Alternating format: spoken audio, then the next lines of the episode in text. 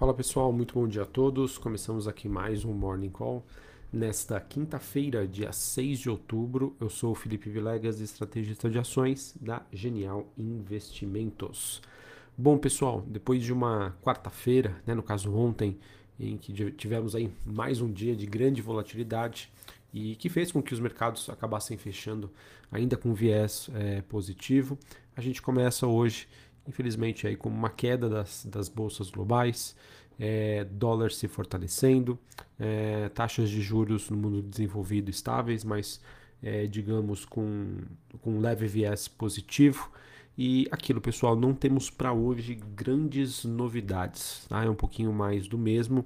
E eu acredito que talvez agora o grande destaque desta semana é, fique por conta da divulgação amanhã às nove e meia da manhã dos dados sobre o mercado de trabalho nos Estados Unidos, o famoso payroll, é, para que os investidores entendam aí os desafios que o Banco Central norte-americano tem é, sobre o processo de condução da política monetária mais restritiva. Lembrando que um mercado de trabalho forte, um mercado de trabalho em que há uma sinalização de crescimento, de inflação nos salários, isso acaba atuando de maneira bastante negativa sobre a precificação dos ativos, já que exige uma postura mais hawkish, uma postura mais dura, uma postura é, de maior contração uh, monetária. Por outro lado, dados melhores que mostram um mercado de trabalho não tão aquecido e uma inflação que não está sendo repassada para os salários poderia contribuir positivamente para a precificação dos ativos, mas é aquilo, mercado é, diante aí de, dos mais diversos fatores acabou por adotar uma postura mais conservadora. Bom, passando aqui com vocês aquele overview em relação é, ao desempenho dos ativos hoje.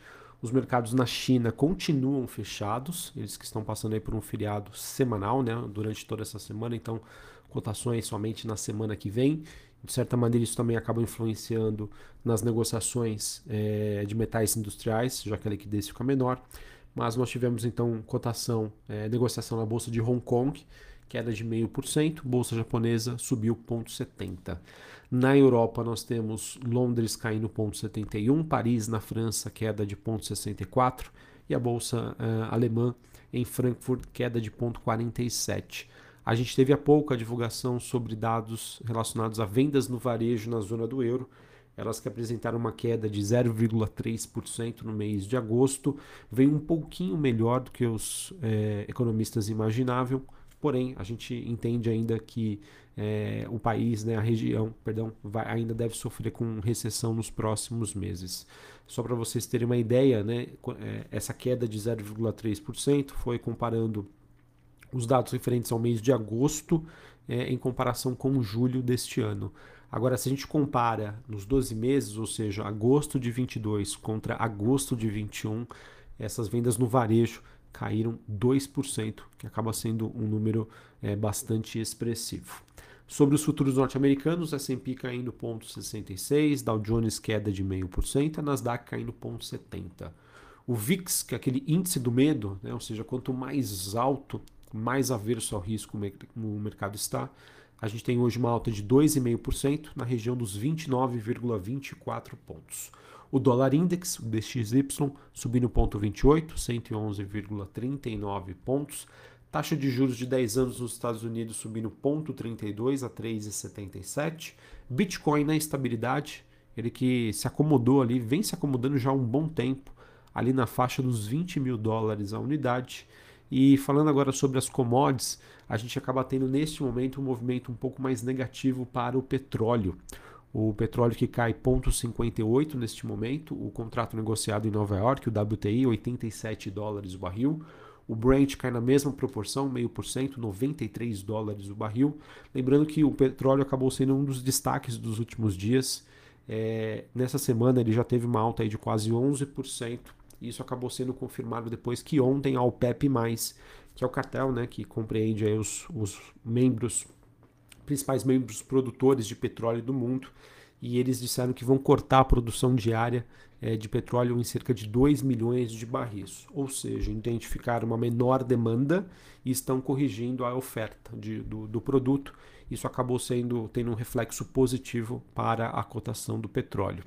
Depois dessa decisão da OPEP+, é, isso acabou gerando um alerta na Casa Branca sobre os efeitos negativos de um petróleo mais caro na economia global. É aquilo, pessoal. Petróleo, é, na minha opinião, ele né, e preços de alimentos é um dos principais drivers de pressão positiva ou negativa para a inflação. Tá? Ou seja, não é, digamos, é, positivo para nenhum governo nessa situação que nós estamos vivenciando hoje, né, de inflação ainda alta e persistente, de que os preços né, de energia, petróleo, né, combustíveis, alimentos fiquem caros. Tá? Isso aí realmente acaba jogando muito contra ao que os bancos centrais já estão tentando fazer, ou seja, é, eu tenho para mim uma correlação inversa que é, é muito evidente hoje. Quanto mais o petróleo subir, pior para a precificação dos ativos de risco, principalmente aqueles que são mais sensíveis a uma movimentação das, sobre as expectativas de juros no futuro. Tá bom? Então, se a gente olha, por exemplo, a Bolsa Americana, em que nós temos diversas empresas de tecnologia né, que são altamente impactadas por essa, essas expectativas em relação à taxa de juros, isso acaba tendo um efeito bastante devastador. Então, para mim, pessoal, não faz sentido é, se a gente, por exemplo, olha petróleo subindo e bolsa subindo, a né, bolsa americana, por exemplo, para mim não faz sentido. É, bolsa brasileira a gente pode levar em consideração o fato de que nós dependemos, né? A bolsa, o Ibovespa, ele é muito influenciado por empresas ligadas às commodities. Petróleo é uma delas. Mas quando a gente olha para a bolsa americana subindo e petróleo subindo, alguém está mentindo. A gente também teve o Goldman Sachs, ele que aumentou é, o preço-alvo para o petróleo, né, no caso o Brent, no quarto trimestre desse ano, para 110 dólares o barril. Ou seja, o Brent negociado hoje é 93 dólares o barril. Você tem um, um upside aí, uh, vou chutar aqui em torno ali de 20%, tá? Até 110 dólares o barril, mais ou menos isso. Estou fazendo uma continha aqui de cabeça, certo? Sobre os metais industriais, a gente teve é, o cobre subindo 0,74, o níquel caindo 0,72, minério de ferro teve mais um dia positivo, mas com baixíssima oscilação na bolsa de Singapura, lembrando que por conta do feriado na China a liquidez está muito menor, então não sei se a gente pode levar isso como base. Tá? O mercado que segue acompanhando e por enquanto na, tendo uma melhor expectativa sobre uma melhora em relação ao mercado imobiliário chinês, o que poderia ser positivo para a precificação das commodities industriais, das commodities metálicas.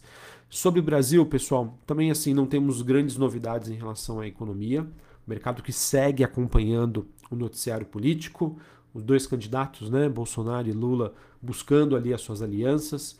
É, Lula conseguiu apoio da Simone Tebet, do Ciro Gomes, e Bolsonaro conseguiu apoio aí sobre os três maiores colégios eleitorais, em que a gente teve o Romeu Zema, em Minas Gerais já declarando apoio, é, Brito no, no, Rio de Janeiro e Tarcísio, né, que lidera a, a, as, as, pesquisas, as pesquisas não, perdão, é, Tarcísio liderou, né, no caso, os votos na, na eleição de primeiro turno e acaba sendo despontado aí como grande favorito a levar o governo de São Paulo, assim é, Bolsonaro acaba conseguindo aí os, três, os três maiores colégios eleitorais. Essas movimentações ainda continuam.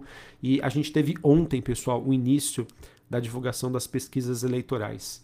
E, é, e no caso que sim, vou opinar aqui para vocês a minha trazer aqui para vocês minha opinião totalmente imparcial, somente sobre as consequências dela, delas. Eu estou achando interessante que após, né, o as grandes diferenças que aconteceram nas pesquisas, o quanto que isso acabou impactando na, na credibilidade e nas reações das pessoas. É, se até antes das eleições eu só via aquelas pessoas que, que apoiaram né, e que votaram no, no Bolsonaro criticando as pesquisas, hoje a gente vê uma crítica a esses institutos dos dois lados tanto de apoiadores de Bolsonaro quanto apoiadores de Lula. E é interessante, né? Mesmo essas pesquisas mostrando, né, o Lula em primeiro lugar nas intenções de voto, você tem toda uma, des, é, uma perdeu perdeu-se credibilidade em relação a esses institutos. Então vai ser interessante a gente monitorar os efeitos disso, as consequências disso e como que o mercado vai reagir a essas informações que começaram a ser divulgadas ontem e devem persistir então até o final das eleições. Tá bom? Então vamos acompanhar esse movimento É, acredito que seja bastante interessante a gente tentar prever e acompanhar como que o mercado vai reagir, né? ou se ele, ele mesmo vai fazer os reajustes sobre os resultados que estão sendo divulgados, tá certo? Bom, para a gente encerrar aqui falando sobre o noticiário corporativo, a gente teve a Rapvida, empresa do setor de saúde, ela que comunicou a aquisição de 100% do capital votante da Sistemas e Planos de Saúde, que é uma das subsidiárias integrais da Notre Dame Intermédica, 120 milhões de reais, faz parte do processo de combinação de negócios entre as duas companhias. Nós tivemos também a Multiplan, empresa do setor de shoppings.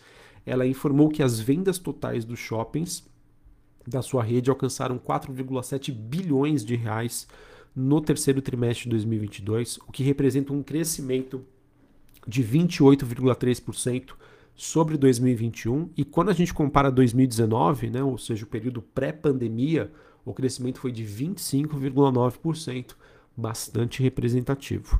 Por fim, a gente teve a PetroRio informando aí que a sua produção é, total de petróleo atingiu 49.641 barris é, de óleo equivalente por dia no mês de setembro.